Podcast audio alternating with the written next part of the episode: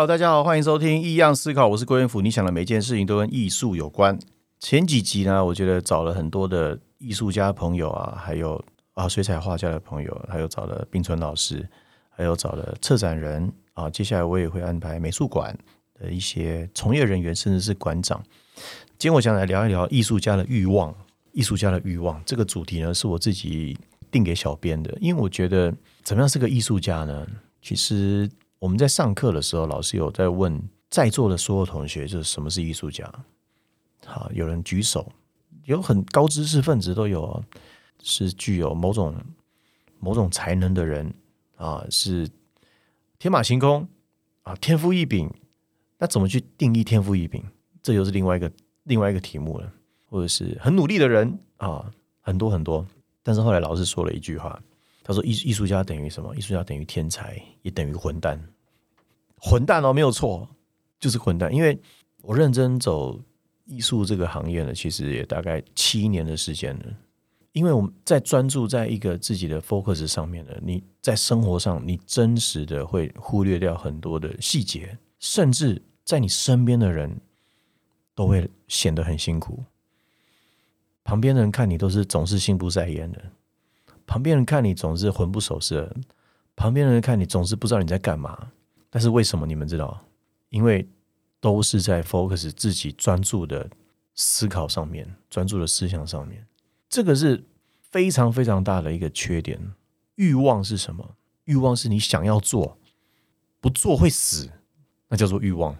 各位可以想想，在人生当中，什么事情你不做会死？什么事情你不做会死？我们可以想一下啊，其实什么都不用想，不吃饭会不会死？不喝水会不会死？会死。那创作之于艺术家的意义就在于这里，不创作会很痛苦，会很痒，会朝思暮想。他的双手会想要去做，为什么会想要做？他的双手会想要去做他现在脑筋想到的事，以及他这段时间组织起来的某些事。这是一种他想要表达的欲望，不见得说要在哪个厉害的地方发表，或者是在什么地方给别人看，不是他可能就是想要挂在家里，可能就是想要把它做出来放着。这是一种对于自己思想、精神上的一种实践。那你不做会怎么样？他就是会魂不守舍。他可能就是你今天去逛街，他可能就跑到家具行，他可能跑去五金店、油漆店去拿个铲子。去拿个脚踏车的手把，拿个椅垫，就变毕卡索做的那个公牛的头了。他就是灵机一动，哎，他就是把这个拿过来，把这个放过去。这是天性，这是欲望。我每天都会画画，我每天都是早上画画。为什么我是早上画画？因为我自己的观察是，我从高中、大学的时候就是体育选手，都是要做早操这样，所以。我的早上是我脑神经我觉得最旺盛的时候，所以我在最旺盛的时候、最渴望的时候，我会想要做这件事。所以我创作时间几乎都是早上，大概早上七点到下午的两点之前是我最旺盛的时候。那两点之后呢，也是在也是会做一些跟创作有关的事，考究啊，或者是翻一些书啊。或是再去整理一下今天在创作过程当中发生了一些矛盾，发生了一些纠结的问题，所以整体来说，整天都是在这样的一个创作的过创作的状态当中。这个是艺术家的愿望啊欲望，但是它其实是非常非常伤神的。怎么说伤神呢？当你一直在。思考自己在研究、在钻的时候，其实它是很伤你的精力的。它跟我们平常在运动不一样，运动可能结束之后吃个饭、喝个水啊，休息起来，身体就恢复了。但是精神是永远在的。这个东西其实并不是那么的好受啊。所以很多人说，艺术家的苦是来自于我自己觉得是来自于这里的苦。对，有时候拿笔起来。今天其实没有在画室的时候，不在台湾的时候，不在台北的时候，你还是会拿着速写布在外面画呀画呀，书啊书啊，就是会做一点跟画画有关的事，文字也好，绘画也好，颜色也好，你就是会想要刺激自己的脑细胞，刺激自己的目光的的这样的事。这个意识是我从国小、国中、高中、大学都一直在做的事。对我来讲，它就像是每天早上的刷牙洗脸，它就已经变成那么习惯、那么自然的事。所以我到现在我都还不觉得我是一个在强迫自己在做一件创作的事情，或是什么。对，因为你看到的风景，它都是一种感受；你看到的任何事物，都是一种感受。这就是所谓他们在说的那种。敏感性，敏感性。那你知道，拥有敏感性的人，他其实特别的、特别容易感觉到有一种悲观的、悲观的感觉，或者是特别的细腻、想的很深的感觉。对，那这个会衍生出一种比较，因为也给自己的精神压力很大，所以他会衍生出一种比较稍微有时候会负面一点的感受。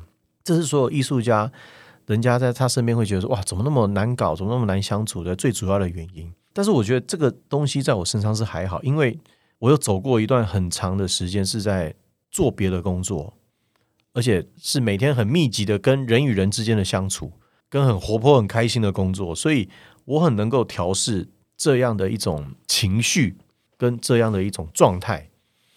对，那。当我在重新在调试这样状态的时候，你会感觉你如如如沐春风，好像又重新洗了一遍，然后你的神经又会重新的活络起来。好，这是我自己对自己的了解之下呢，在调节自己的生活还有创作欲望的一种平衡。艺术家的欲望，我觉得其实在讲的更大家能够理解，就是就是人的欲望。也有很英雄式的艺术家，也有非常内敛、非常温柔、非常不具攻击性的艺术家。我举两个例子，一个是毕卡索。我觉得毕卡索就是一个非常英雄式的人物。他今天做的每一件事情，他交的每一个女朋友，都是为了自己，而且也为了自己的创作出来的作品。他是个非常多产的艺术家。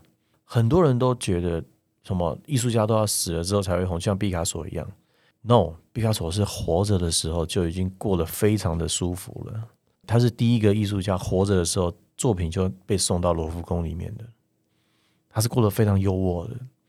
他的圈子啊，他的女朋友啊，我觉得他都是有点目的的。他是非常英雄式的，急于表现自己的那一种艺术家形式的。所以在那个时期，他跟莫迪尼亚尼，他跟其他的艺术家。等等，有时候会有些冲突的。那这个并不是因为他是艺术家关系，是因为他个性就是这样啊。所以第一个，他的作品多产之外，他的作品很多也是有一些有侵略的感觉，有一些侵侵略性的感觉。啊，像在二战的时候，他画一个格尔尼亚女女孩，二战纳粹问他说：“这个是谁画的？”很严厉的问他：“这是谁画的？”一般人应该都吓死了。他说：“这个是你们画的，意思就是这个这个时代是你们创造出来的，不是我创造出来的。”他遇到一个资助他很多年的艺术家，呃，一个艺术收藏家 Stan，请他帮他画一张画作。他说：“我没有必要帮你画。”但是他跟他央求了很久之后，他帮他画了一张画。这个收藏者跟他说：“我觉得你画的跟我不太像。”毕卡索说：“你放心，你会慢慢的越来越像这一幅画的。”所以我觉得他是相对自信，也相对以自我为中心。但是这是一个人的个性，这不是只有这个艺术家才有这样的个性，是因为这个艺术家的个性就是这样子。另外一个例子就是 Vivian Mai，他是一个摄影师，那他之前呢是一个看护，然后到了过世之后，大家才知道哇，原来他自己的房间、自己的房子里面有那么多的底片。原来他就是在闲暇之余自己默默的偷偷的拍照，这是非常经典的例子。在前几年，在华山，在松烟还是华山，我有点忘记了，有办一个他的展览。那一次也是让我重新认识他，第一次认识他，第一次看到他的作品。对，那每一个艺术家的作品当中，他都会透露出一些自己的意识在里面。对，那那个意识就代表这一个人。那这一个人把这样的一个性格把它放大出来。把细节挑出来，让大家让大家去体会，让大家去感受。对，所以我觉得很多艺术家的欲望，他绝对都是藏在他的作品当中，包含在更久更久以前，在文艺复兴时代，有很多肖像画的艺术家。那时候，肖像画的艺术家就等于是一种服务业啊，你等于是在帮贵族画画，你可能帮人家画大群体，但是就有一些艺术家会把自己的一个自画像埋在偷偷埋在里面，等于是一种签名。这都是一种创作的欲望，为自己创作的欲望。到了反古之后，毕加索才说，从反古出现之后，大家都可以画出自己心中的太阳了。从反古之后，每一个人都可以为自己所表现了。艺术家被解放了，艺术家被释放了。对，所以艺术家内心的欲望其实是时时刻刻都在，只是在不同时期的艺术家会遇到不同时期的一些压力也好，或是感受也好，他没有办法那么。直接大辣辣的直接冲出来，还有一个艺术家的欲望就是被人家看，是不是也是一种欲望？我觉得艺术家创作作品，你不想被知道，我觉得这个是有点违反人性啊。我不是这样的。那这一个被观看的欲望，其实有一个说法是艺术家已死。毕卡索说：“把画挂上墙，这个画就死了。”他就等于是把书盖起来看完了，打上句号了。其实这个是非常具象的一个一种说法，我觉得也真的真的就是有这样的感受。一个好的作品挂在墙上，它可以有两种命运：一个是开了一扇窗，一个是挡了这扇门。就看这个作品的诠释有没有办法打动人，有没有办法 catch 到人。我觉得这个是。艺术家想要用他的作品去侵略别人的思想，冲撞别人的视觉的一个最大最大的满足感。我举另外一个例子好了，在八零年代，在纽约前有一个画家叫钱培生，他受到美国的某一个知名的画廊定制了很多的 Roscoe 的画。对，那他在国内他是得了很多奖的。享有很极高名誉的，但是他到了纽约，他变得默默无闻。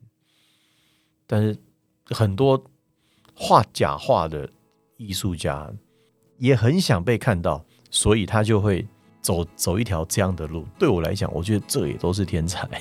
甚至有一个 Netflix 的一个艺术家，他是专门画伪画的，但是他是从来没有学过画画的。记者问他说：“为什么你会画这些画？”他说：“我揣摩艺术家的灵魂。”这不是天才吗？这根本就是天才啊！这不是学画画的人。